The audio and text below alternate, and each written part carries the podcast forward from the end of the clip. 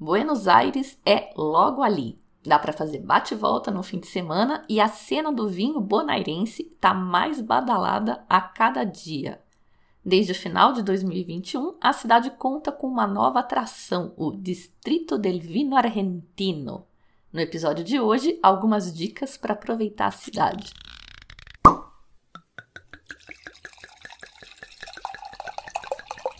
Esse episódio conta com o apoio da For You Wines, a sua curadoria de vinhos, e dos padrinhos e madrinhas do Simples Vinho. Se você curte o podcast e acha que aprendeu um monte por aqui, que tal apadrinhar esse projeto? Além de me deixar super feliz demonstrando o seu reconhecimento, também rolam umas promoções exclusivas. Saiba como apadrinhar acessando simplesvinho.com/apoio.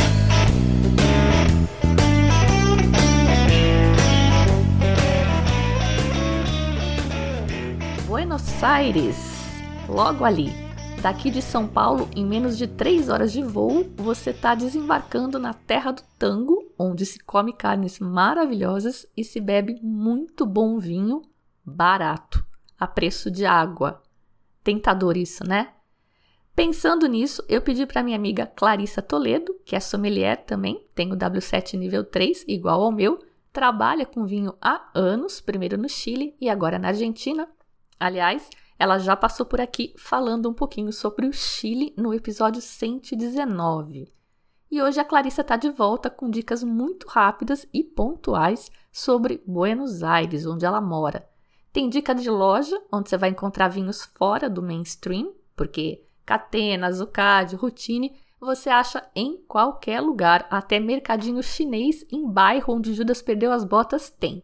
Então você não precisa de muita dica para comprar esses vinhos.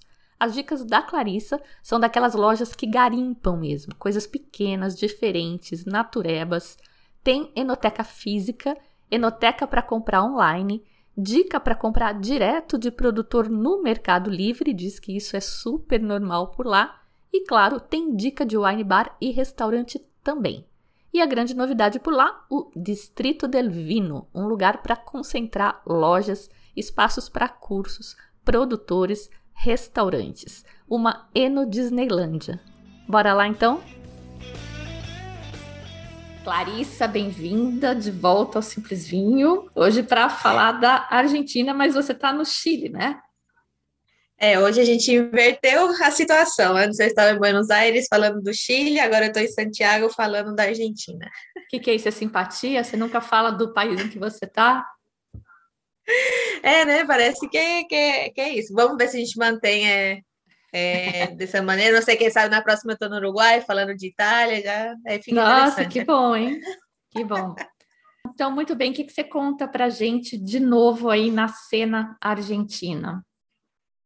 Argentina, de novo. A verdade é que é, ultimamente em Buenos Aires, né, na capital, está tendo um movimento é, enológico interessante, mais liderado pelas vinotecas que estão buscando vinhos alternativos, sair das vinícolas, né, as bodegas que eles falam, eles falam que são mais tradicionais, mais antigas, que a gente já conhece.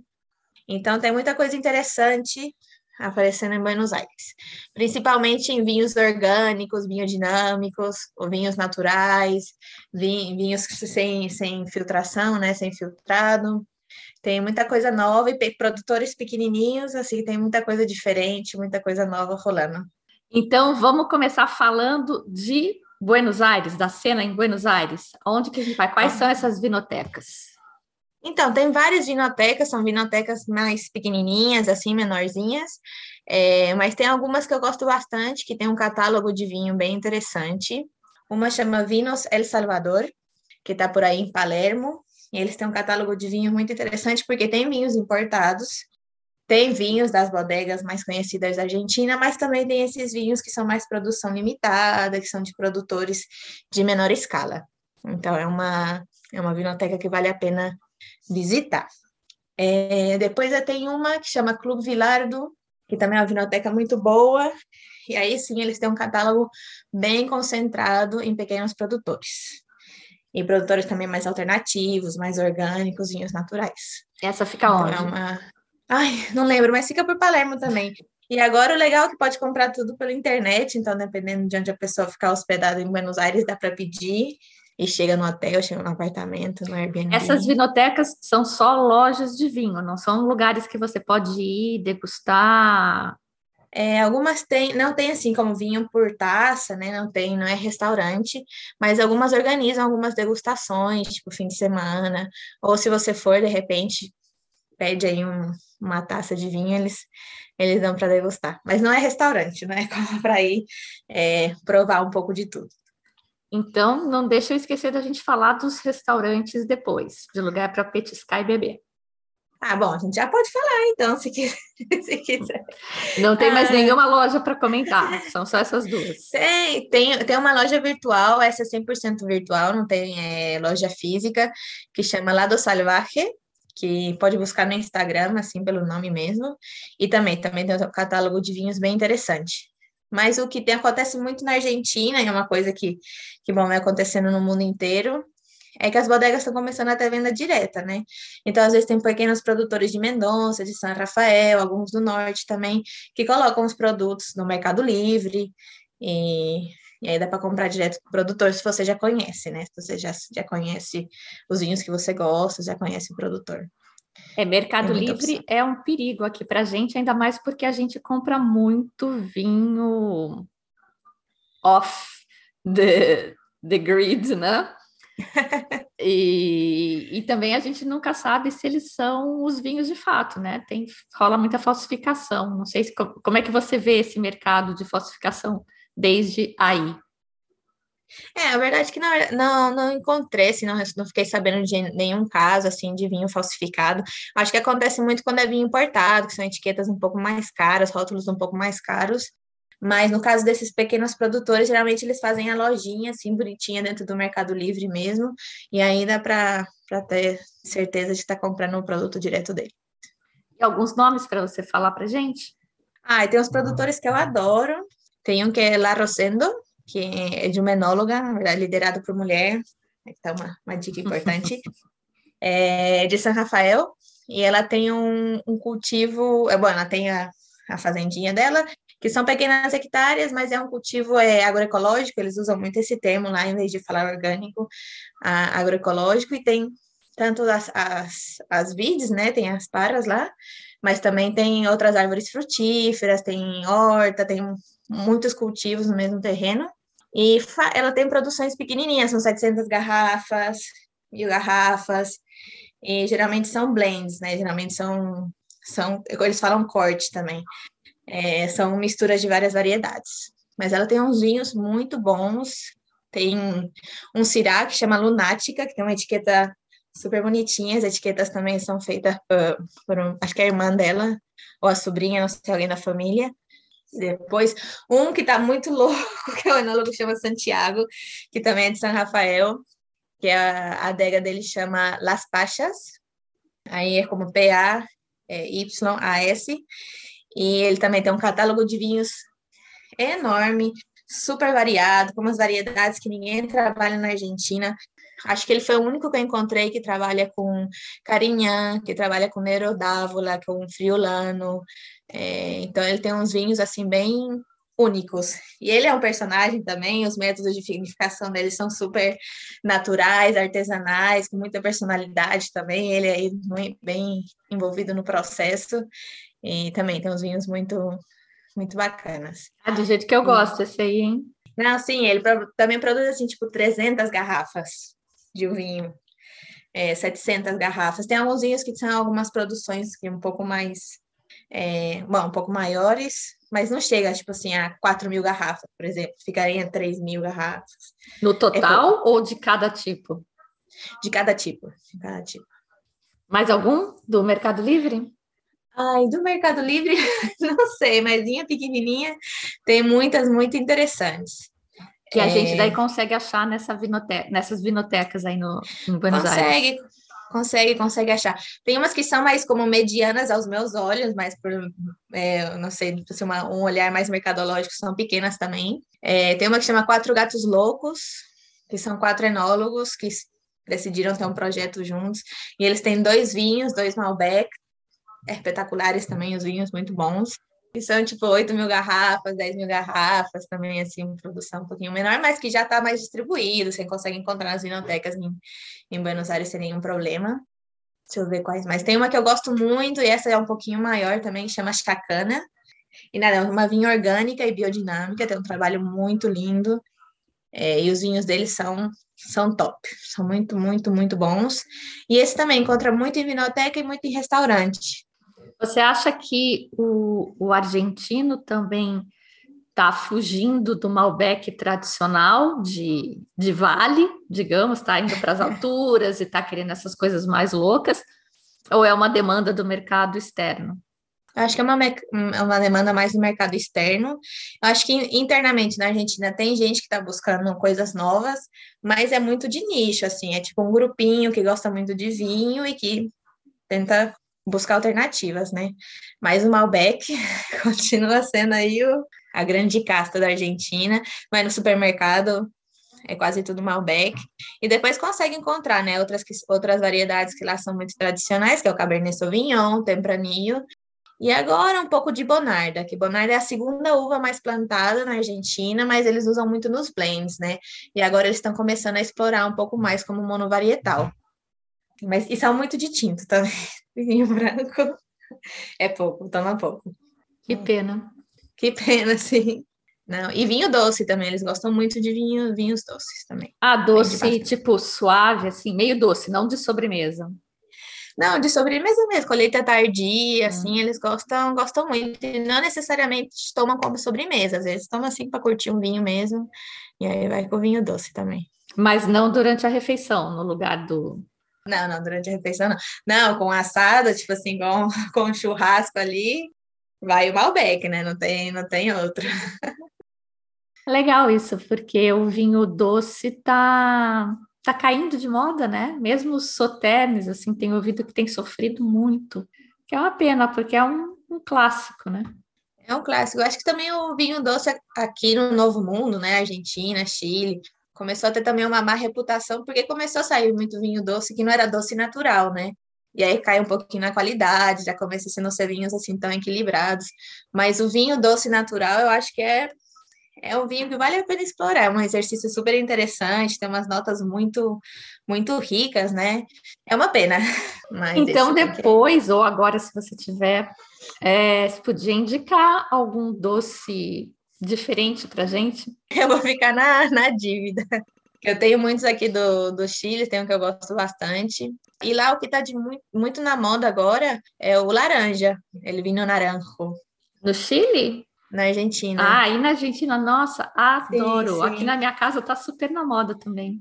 Começou esse, esse boom, acho que faz três anos. É, incluso o Tim Matt, que não sei, algum crítico falou ano passado, né, que estava começando o boom dos vinhos naranjos aí na Argentina. Vejo bastante. É, termina que eles estão preferindo, ao invés de vinificar o vinho branco, né, aproveitar essas variedades e fazer. Estava falando com meu marido outro dia. Eu achava que todo mundo que faz vinho branco meia boca devia fazer vinho laranja, porque fica tão melhor, fica tão mais interessante só por ser laranja.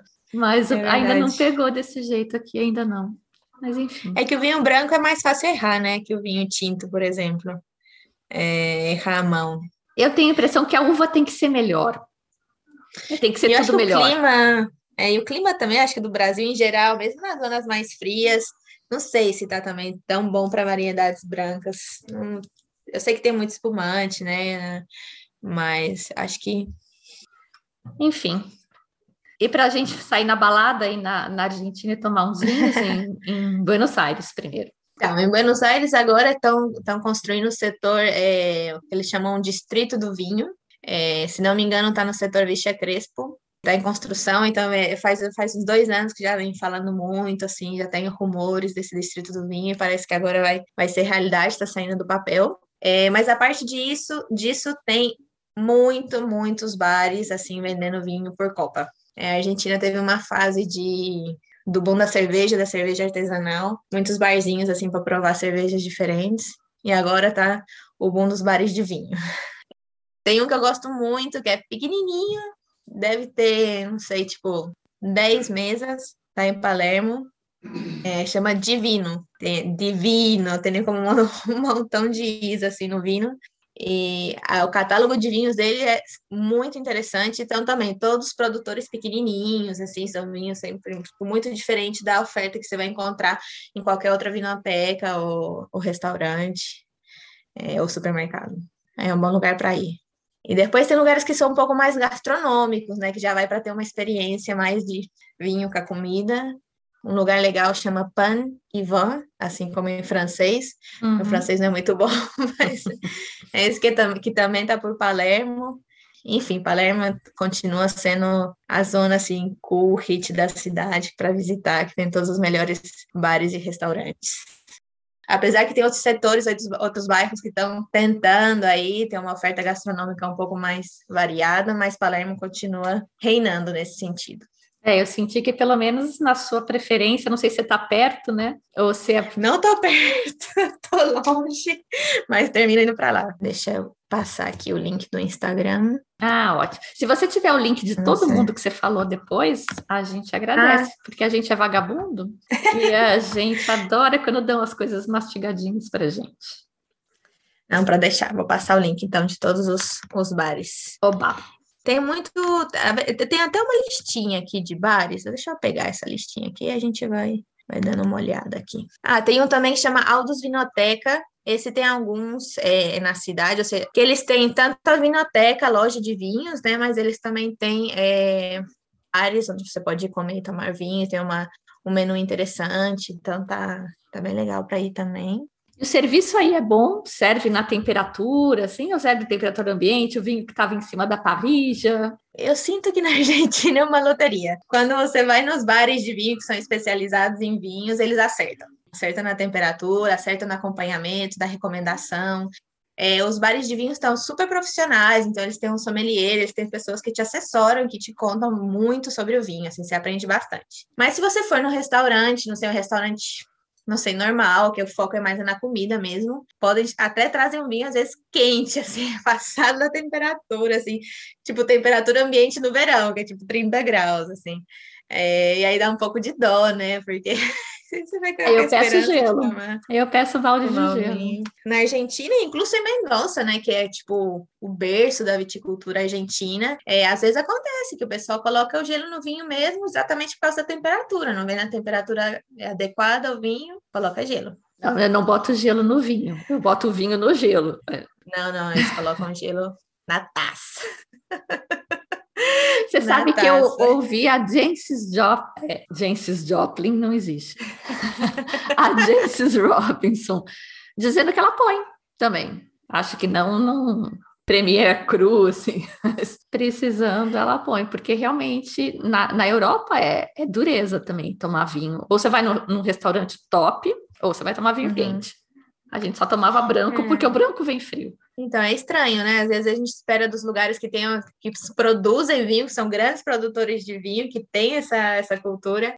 Mas no final, no consumo do dia a dia, todos esses protocolos caem, né? Inclusive em restaurantes. Mas eu acho isso ótimo, porque a gente tem muito medo aqui de tomar vinho, não sei pedir, não sei como é que é, não sei o que fazer, o cara dá a rolha, o que eu faço com essa rolha agora e tal. E eles não são muito mais espertos que a gente em, em, em vinho, é. mesmo que em, em país que consome mais, é, eles consomem, mas sem frescura. É, e bom, e consome mais porque também tem mais oferta, né? Tem mais e é barato. Né? Na Argentina, é. que, que acho, acho que é mais barato que água, né? No Chile. Nossa, na Argentina tem, tem vinhos muito baratos, e não são vinhos ruins, mas tem, tem vinhos que são muito econômicos mesmo. Principalmente essas bodegas que são de volumes, né, imensos, inclusive Finca Las Moras, né? Tem vinhos bem, bem acessíveis. Que sorte desse povo. Falamos de todos os, os lugares para beber vinho em Buenos Aires? Vixe, todos não, porque tem muito. Os seus queridinhos, então, as suas dicas. Os meus queridinhos, acho que sim, deixa eu ver. Ah, tem um lugarzinho que eu adoro, que não é exatamente um bar de vinhos, mas eles têm vinho por taça, mas eles não têm comida. Tipo assim, se você for, você vai pedir uma taça de vinho, duas, e, e não muito mais que isso. Mas é um lugar muito pequenininho, Tipo, tem uma mesa, assim, dois banquinhos, assim, é um lugar super íntimo que você vai para falar com com o sommelier, que é o dono do lugar, e a esposa dele, que também sabe bastante de vinho, que chama Bebevino. e que também está por, por Palermo, tá tudo por aí, são todos vizinhos. E também é um lugar muito, muito legal. E o bom é isso, é a atenção que eles te dão, né? Tipo assim, o serviço que, ele, que, eles, que eles entregam, porque é, é uma atenção exclusiva, né? Porque são poucas pessoas que estão ali no momento e os vinhos muito bem selecionados, assim, que é um lugar bem legal para ir. Assim, de tarde, terminando o dia. Adoramos esse tipo de lugar. Acho que esses são meus queridinhos, sem dúvida. Eu assisti umas palestras da Wines of Argentina há um, uns tempo atrás e eles falaram de Buenos Aires como uma região produtora de vinho. Sim, é uma região que eles estão come começando, não. Foi uma região que eles exploraram no passado e que quando foi Mendonça, né? Chegaram a estabelecer em Mendonça e queriam fazer Mendonça como uma denominação de origem muito diferenciada dentro da mesma Argentina. Eles meio que mataram a viticultura em Buenos Aires para dar lugar a Mendonça e dar esse renome e esse lugar a essa região. E agora estão começando a produzir vinhos aí, inclusive, agora não vou lembrar o nome do produtor, é, mas tem, tem muitos, tem muitos produtores mais pequenininhos, tem algumas bodegas grandes que estão começando a fazer vinho em Buenos Aires, mas a maioria são produtores independentes que estão começando a explorar a zona mesmo. Você provou alguma coisa? Provei, provei um muito bom é, numa feira, mas agora eu não vou lembrar o nome do nome do produtor. Eu, não, eu lembro o nome do enólogo, que é Martim, mas não lembro o nome da bodega. Mas depois eu vou passar o nome para você no ah, Instagram. Ah, vai sim, senhora. E rola um, um enoturismo aí em Buenos Aires mesmo? Já para visitar? Olha, que eu tenha conhecimento, não.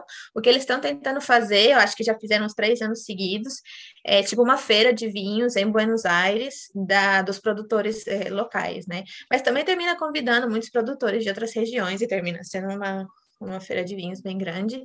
É, mas de enoturismo, na verdade, a verdade é que eu não, também não tenho muita informação. Eu tenho o sentimento de que não, que ainda não é uma zona é, muito explorada. Inclusive, turisticamente, assim, mais a, além né, do enoturismo, é, a zona de Buenos Aires, agora com a pandemia, com o Covid, que começaram um pouco a explorar como uma região mais perto da capital. Geralmente o pessoal viaja mesmo. É, mas é que a gente já viaja para ir, né? Estar em Buenos Aires para a gente claro. é uma viagem. Então, de repente, se tivesse sim, sim. uma bodeguinha para visitar aí perto, podia ser uma boa ideia. Interessante, sim. Bora para é, Mendoza, ainda não então? tem muitas. Vamos para Mendoza.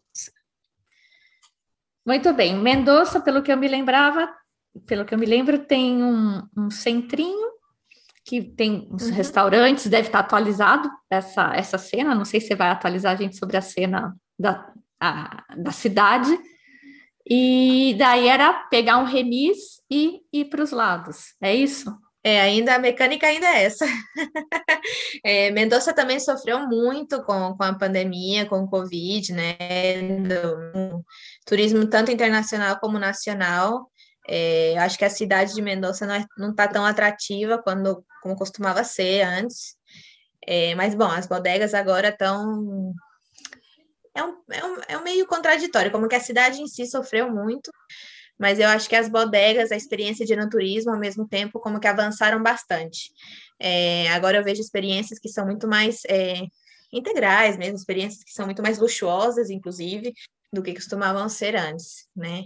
É, tem muitas bodegas apostando no conceito de glamping, não sei se você conhece o não, que conceito, é isso? Que, que é basicamente um camping, um acampamento, mas de luxo, né? Então, você tem tipo um domo, aquela, aquela barraquinha redondinha, assim, com todas as comodidades, todos os confortos, inclu inclusive banheiro, tudo, e aquela vista maravilhosa dos vinhedos, da montanha.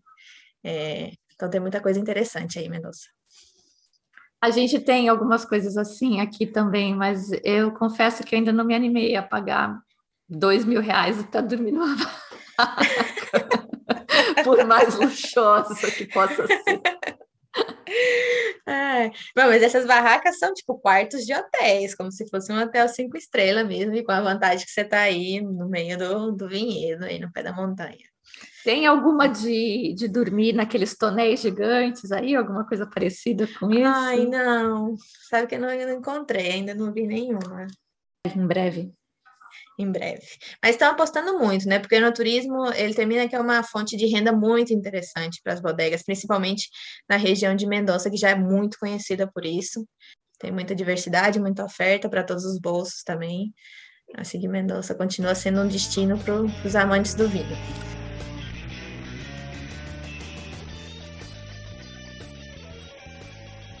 Com relação ao Distrito del Vino Argentino, é super nova a proposta, foi lançada no final de 2021. Fica em Villa Devoto, um bairro conhecido também como Jardim de Buenos Aires, é meio afastado do centro.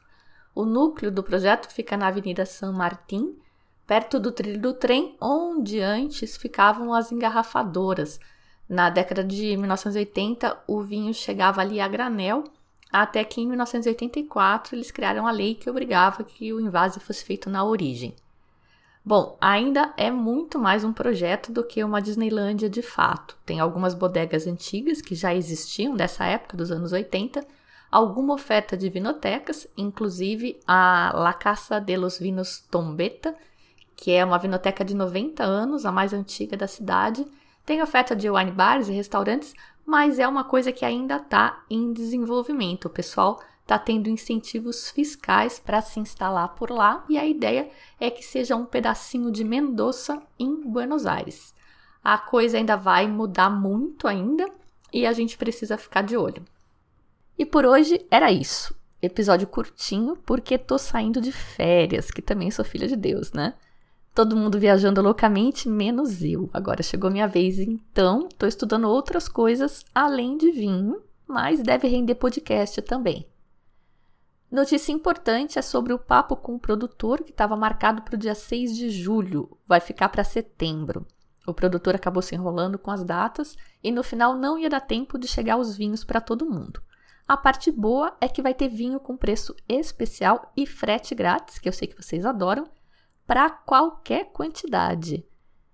Mas tem prazo. Dia 11 de julho a gente passa a régua e quem perdeu o prazo pode comprar ainda, claro, mas vão ser outras condições. Vou mandar e-mail e WhatsApp para quem eu tenho contato. Vou deixar no post deste episódio também e espero que todo mundo que tem interesse consiga ver a tempo. O produtor é a Valparaíso Vinhos e Vinhas, são naturebas e produzem com um sistema protegido, que não é exclusividade deles, mas em uva eles dizem que foram os pioneiros a usar. Com isso, eles conseguem colher as uvas mais tarde, com uma maturação diferente. E olha, os vinhos são bem diferentes.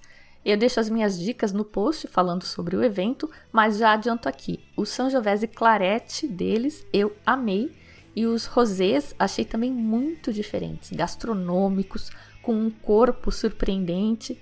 Até o moscatel eu gostei. Quem diria, né? Eu recomendando o moscatel. Mas esse mundo do vinho é doido. Sabem aquela história? Que quando a gente pensa que sabe todas as respostas, vem a vida e muda todas as perguntas. É meio assim que eu me sinto no mundo do vinho, o que é bom. Eu gosto dessa metamorfose ambulante. E é isso, gente. Tô de férias, mas o cupom Simples4U na For You 4U Wines continua funcionando 24 horas por dia, 7 dias por semana. Eu sou a Fabiana Knossaisen e vou ficando por aqui com o Simples Vinho. Tchim, tchim.